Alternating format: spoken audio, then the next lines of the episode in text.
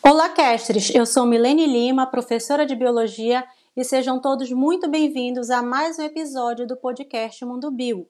Hoje nós temos um convidado especial, estreando a nossa série Mundo Bio Entrevistas, o professor Dr. Francisco Acácio Alves. Vou detalhar agora o mini currículo dele. Bacharel em Biologia pela Universidade Federal do Pará mestre e doutor em Biologia Celular e Molecular pelo Instituto Oswaldo Cruz, Fiocruz, Rio de Janeiro. Possui experiência nas áreas de criação e reprodução de primatas não humanos para fins de conservação e pesquisa, levantamento e monitoramento de fauna silvestre em estudos de impacto ambiental, amplificação, sequenciamento e análise de sequências gênicas e avaliação de expressão gênica em estudos vacinais. Atualmente é membro da Sociedade Brasileira de Imunologia, revisor dos periódicos Cytokine e revista Acta Amazônica, professor da Universidade Federal do Pará, onde leciona imunologia aos cursos de nutrição, biologia, biomedicina e medicina e é membro permanente do mestrado profissional e Ensino de Biologia, Profibio FPA. Ufa! Eu quero chegar ao menos ao título de doutor aí, hein? E vocês? Bem, como eu disse, esse episódio é bem especial. Vamos continuar a nossa série sobre ISTs. Quem vê cara não vê coração. Vem com a gente.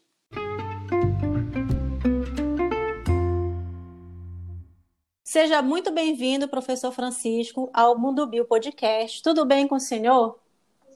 Tudo bem, muito obrigado. Muito obrigado pelo convite. Estou muito feliz de estar podendo participar desse podcast.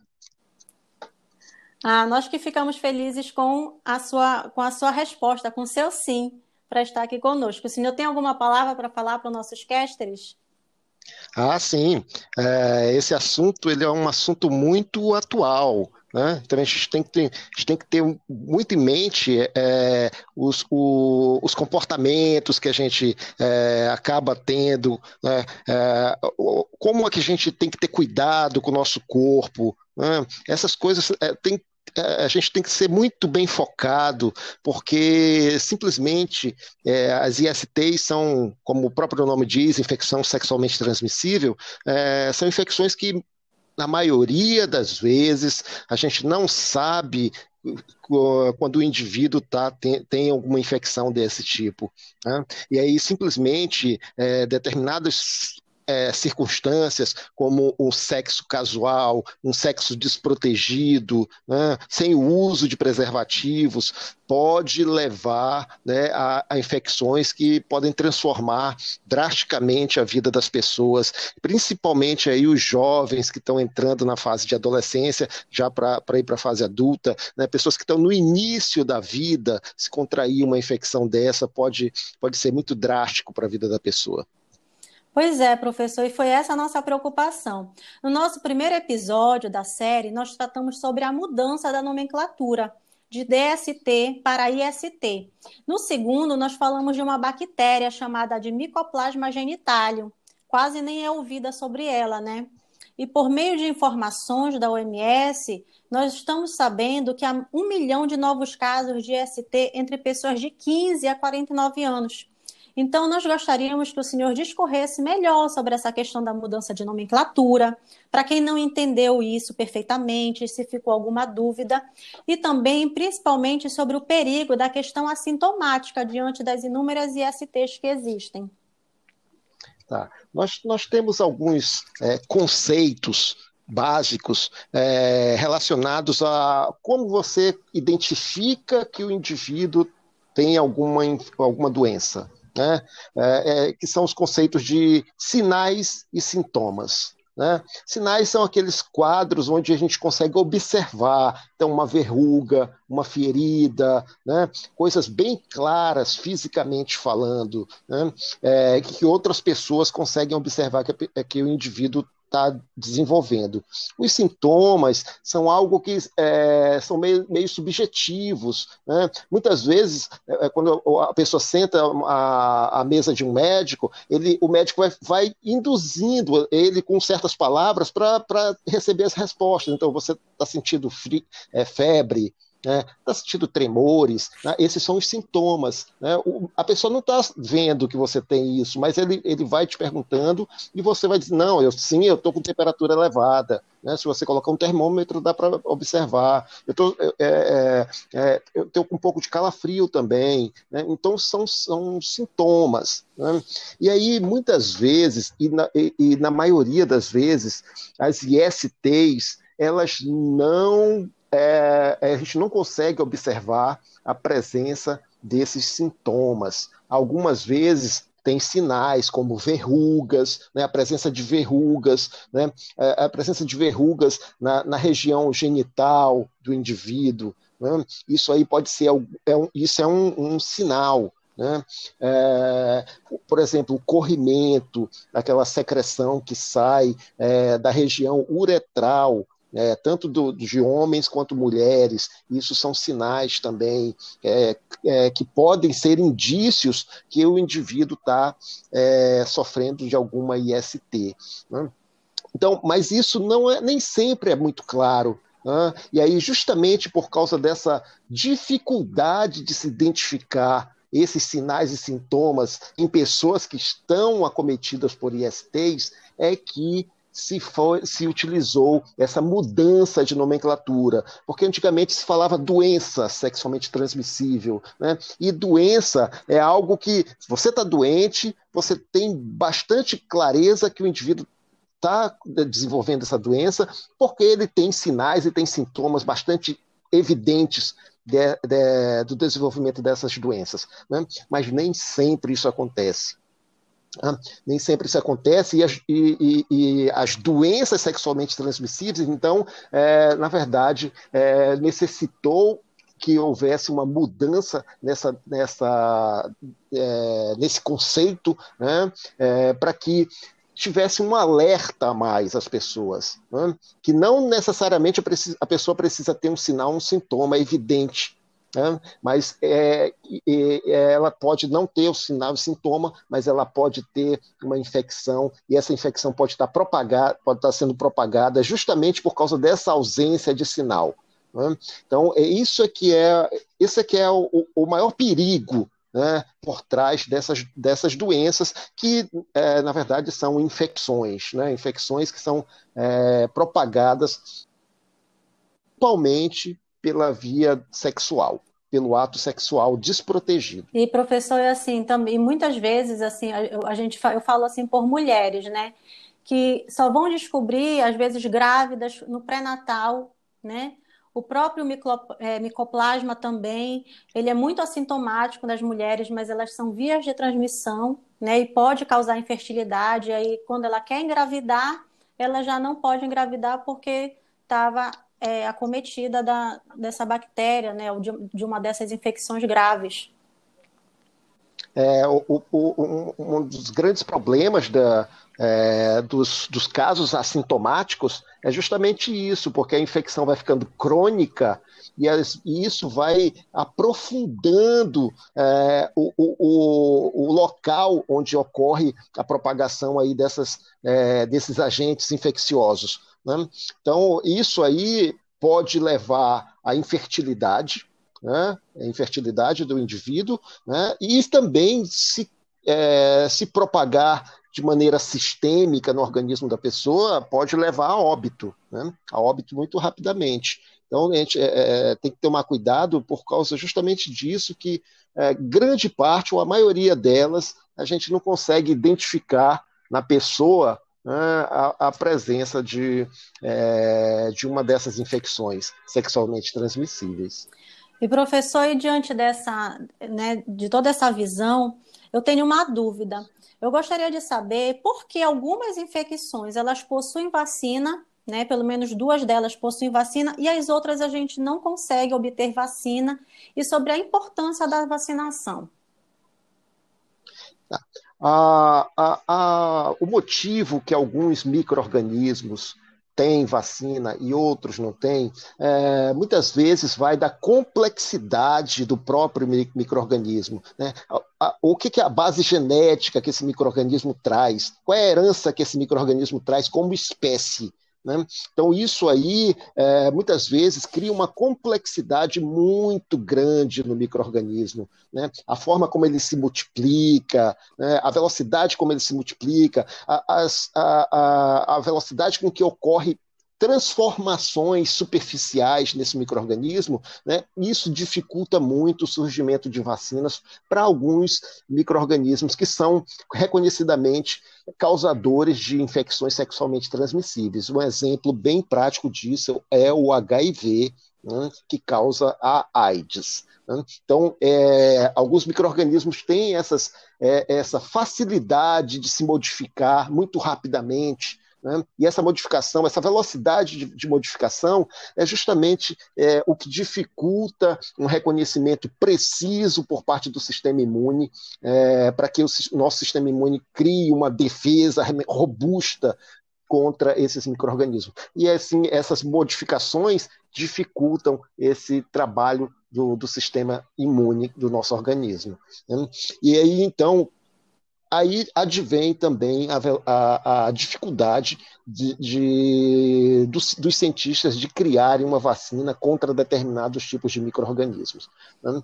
Então, assim, é, as que têm vacinas, né, basicamente aí tem HPV é, e tem a hepatite B, né, são exemplos de ISTs que têm vacina. São muito importantes. Né? Toda vacina é muito importante. Depois que é, surgiu a vacina né, no, no, nosso, no nosso universo científico, né, o, o, número de óbitos por várias doenças caiu é, abruptamente. Drasticamente houve uma queda é, do número de óbitos por causa dessas doenças. Né? Doenças que alastravam, que assolavam a, a, a população, realmente foram sendo controladas né? É, e doenças silenciosas também. Né? No caso, por isso é, é, a utilização do termo IST, como a hepatite B. Né? Hepatite B causada por um vírus né, que infecta através do, da, da, do contato do ato sexual desprotegido e que acomete a pessoa por décadas da vida da pessoa, sem a pessoa saber que está com, tá com a doença que está infectado com o vírus da hepatite B. Né? Então, e, e, e, cada pessoa dessa, se ela tiver vários parceiros sexuais, né? É, é, se ele trocar rotineiramente de parceiros sexuais, né? então é, o alastramento, a propagação da doença, ela ocorre de maneira muito facilitada. E no caso do exemplo da hepatite B, como pessoa passa décadas da vida sem, sem sentir nada, né, sintomas aparentes, então é, ele realmente vai propagar essa doença muito facilmente. Mas tem como controlar isso, tem como controlar. Através do quê? Da vacinação. Né? A vacinação você consegue fazer imitar né, o que uma infecção causaria no nosso organismo. Então a gente consegue imitar essa situação né, sem que ocorra a, a, a infecção propriamente dita. Né? Você pega lá o vírusinho, inativa o vírus, ou então mata o vírus e utiliza esses, é, esses micro-organismos, esses, esses, vírus é, inativados ou mortos, né? ou então atenuados, para é, compor as vacinas. Né? E é isso que é muito importante porque você consegue imitar que a natureza faz. Né? Você consegue imitar artificialmente, por causa de uma vacina, é algo artificial, né? é, consegue imitar o que a natureza faz sem que a pessoa sofra as consequências que ela sofreria se tivesse é, é, a infecção propriamente dita. Né? Então, isso é importante. É importante se vacinar. É, a, a, a, essas vacinas elas são gratuitas, né? gratuitas que eu digo, elas são é, financiadas pelo governo federal estão aí presentes, é, disponibilizadas nos postos de saúde para a pessoa é, ir lá e, e, se vacinar. É importante que ela tome a vacina, é importante que ela guarde a sua carteirinha de vacinação, porque essa carteirinha de vacinação vai ser importante para a vida toda dela. Né? Vai ser um, um, um, como ela vai controlar durante a vida toda dela esses processos é, vacinais que ela tem que tomar durante o período de infância, de adolescência e na fase adulta também. Eu sempre digo que a carteira de vacinação ela é um documento, assim como o RG, como o CPF, né? Que a gente precisa cuidar, que a gente precisa sempre guardar justamente para a gente ter esse acompanhamento. E quanto, quanto da criação das vacinas, professor, gostaria que o senhor discorresse a questão da segurança, né? Até no, no, na própria criação, na, na, na efetivação para aplicação na população.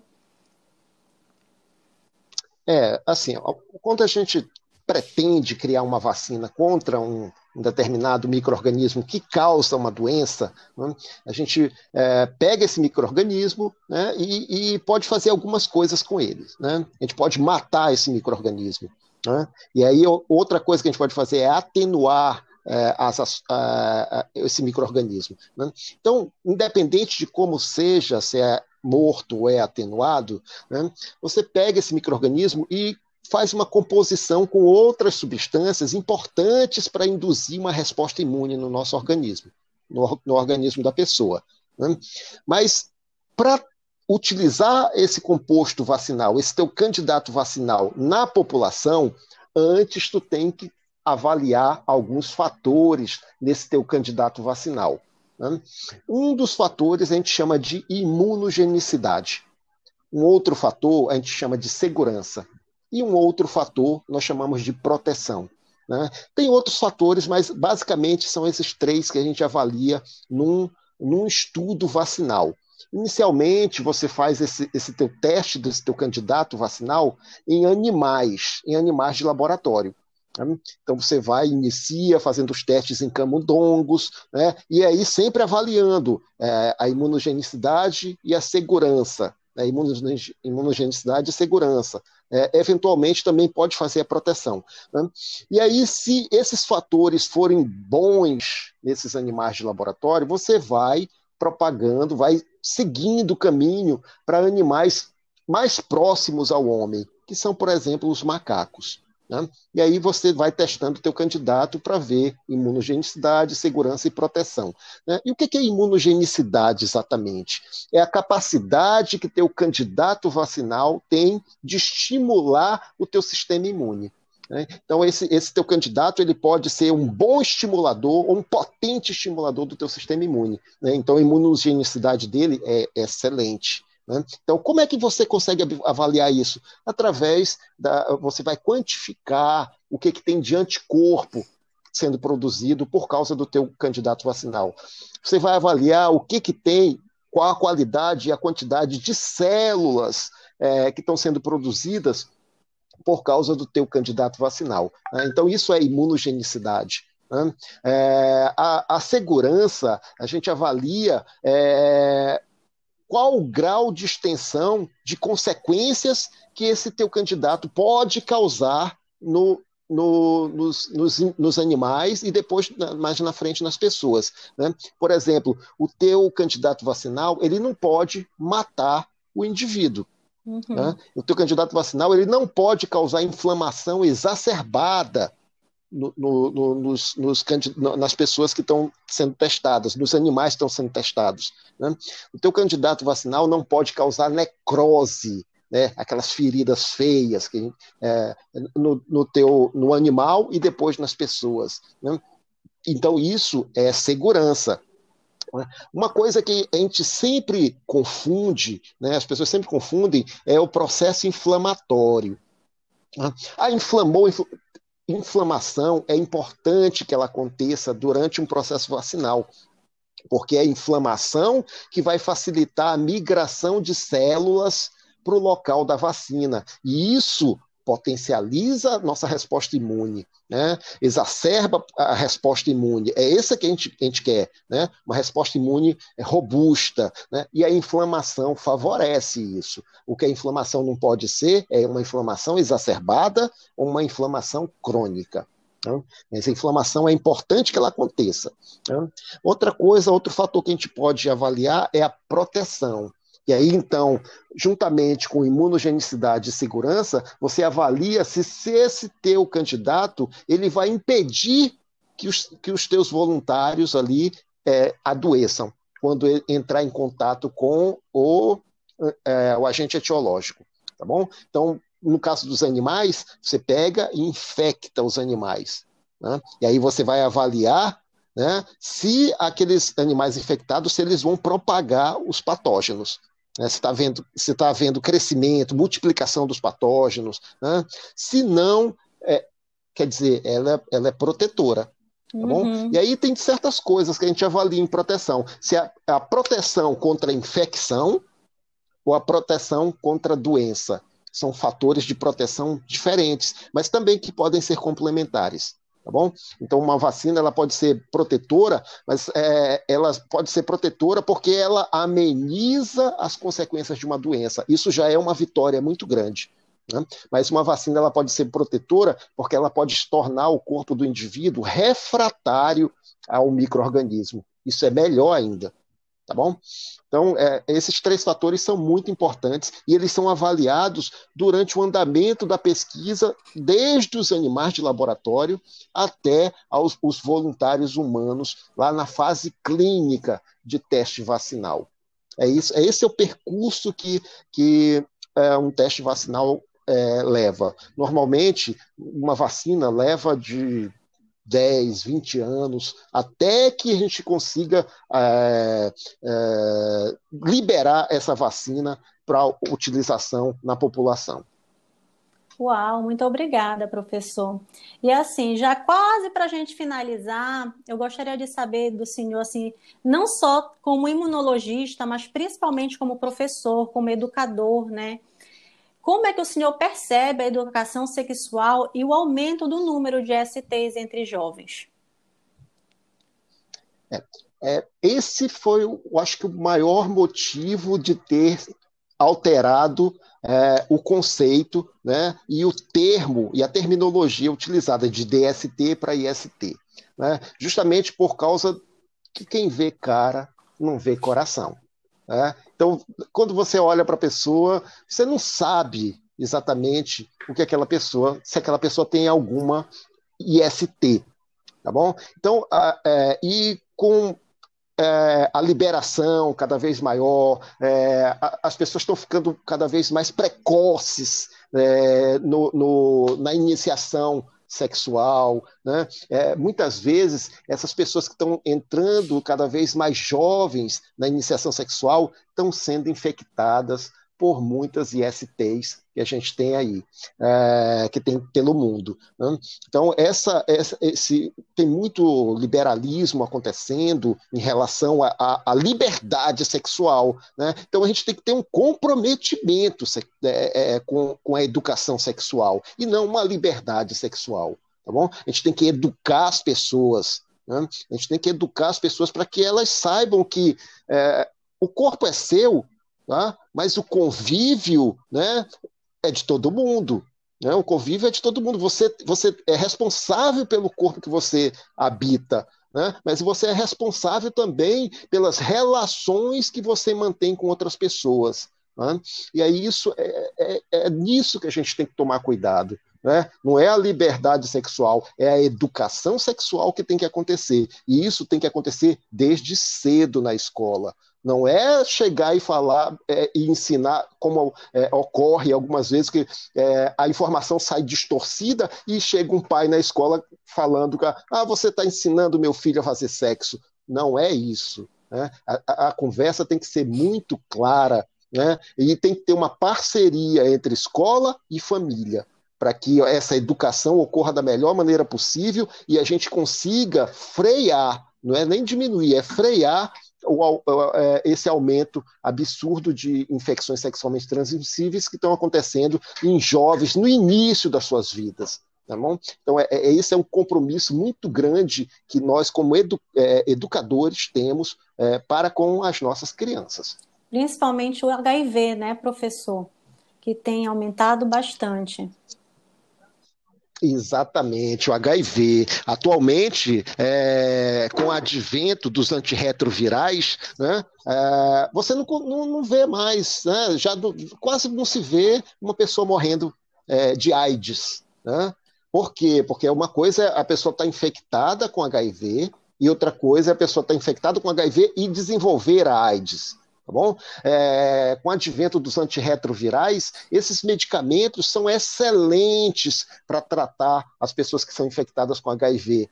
Tá? Então, muitas vezes as pessoas vivem normalmente as suas vidas por causa desses desses medicamentos. Né? É, e então, é, as gerações que estão chegando agora, elas já não têm aquele fator impactante de ver uma pessoa moribunda sobre uma cama de hospital, é, definhando por causa de AIDS. Né? E aí isso é um perigo muito grande. É um perigo muito grande porque é, cria uma sensação falsa de é, como é que fala uma, uma sensação falsa é, de, que a infecção que, não existe é, mais, né? De que não tem mais, de que não tem mais a doença, né? É, isso é falso. Né? Isso é uma sensação falsa. A infecção, a, a, o, o, vírus está aí presente, o vírus está se propagando bastante, e, e essa propagação está acometendo cada vez mais os nossos jovens. Né? no início da sua vida, poxa, no início da vida, onde ele vai desbrotar, é, é, desbrotar né? ele vai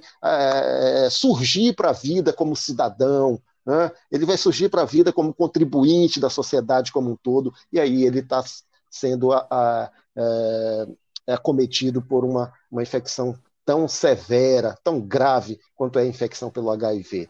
Tá bom? Então é, esse, é isso que a pessoa tem que ter em, mente, porque tem que ter uma educação sexual e essa educação sexual na escola, ela tem que ter uma colaboração entre os, a escola e entre a família também, né? porque para poder proteger de fato né, proteger de fato é, essas crianças que estão passando aí para a fase adolescente e depois vão ser os adultos que vão é, ser a força de trabalho da nossa sociedade. Né? Muito obrigada, professor. Chegamos ao final da nossa entrevista. É, eu quero agradecer muito a sua disponibilidade, a sua presença no podcast Mundo Bio. Nós podíamos ficar aqui mais uma hora, né? Passamos, olha, quase meia hora aqui conversando, tamanha a importância do assunto, a relevância dessas informações. Muito obrigada pela sua presença. Se o senhor quiser deixar alguma palavra. Tá, eu, eu primeiro eu gostaria de agradecer, é, muito obrigado. É, parabéns pelo trabalho, Milene, que você está fazendo. Isso é muito importante. Isso são, são coisas que contribuem realmente é, para o desenvolvimento do conhecimento, para levar o conhecimento é, desde as nossas crianças. E isso você educar a criança isso vai refletir dentro de casa, lá nos pais, porque muitas vezes os pais não tiveram oportunidade de terem essas informações. Né? É, esse contexto de educação sexual é algo muito é, que é lidado como se fosse algo que tem que ser falado por debaixo dos panos. Né? Você não pode falar as coisas. Né? Na verdade, é, se você educando as crianças, né, que é, é, é uma, é um, uma função muito importante do podcast, né, é, e os adolescentes, você pode refletir isso também lá dentro da família, né, dessas crianças. Né? Isso é uma ajuda muito grande e o importante é que a gente está sempre propagando conhecimento científico, né? a gente tem sempre propagando é, a, a educação como um todo, né? isso são fatores muito importantes para o desenvolvimento de uma nação.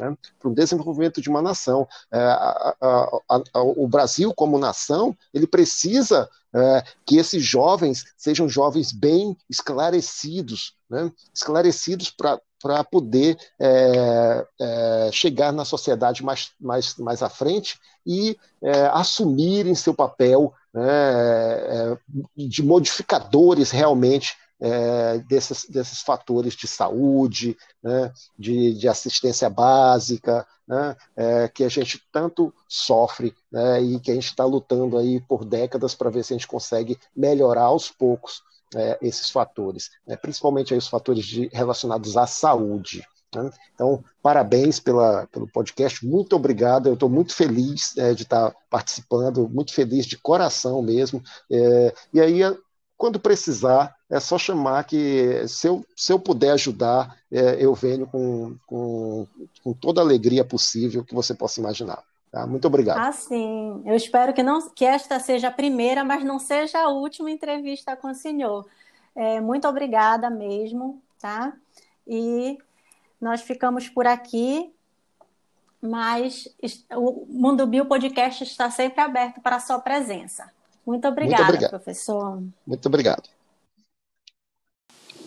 E por fim, um recadinho. Casteres, lembrem-se, você é o resultado de toda a sua formação. Dediquem às crianças e aos adolescentes uma orientação sexual que lhes possibilite o entendimento das transformações que estão ocorrendo no seu corpo, de forma natural e sem tabus.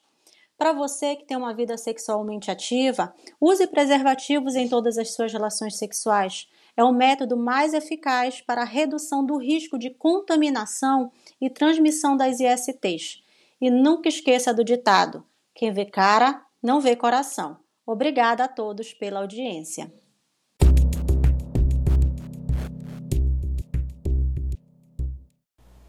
E aí, pessoal, gostaram do nosso episódio de hoje? Mundo Bio Entrevistas? Fique ligado no Mundo Bio Podcast todas as quartas-feiras, 10 horas, com novos episódios.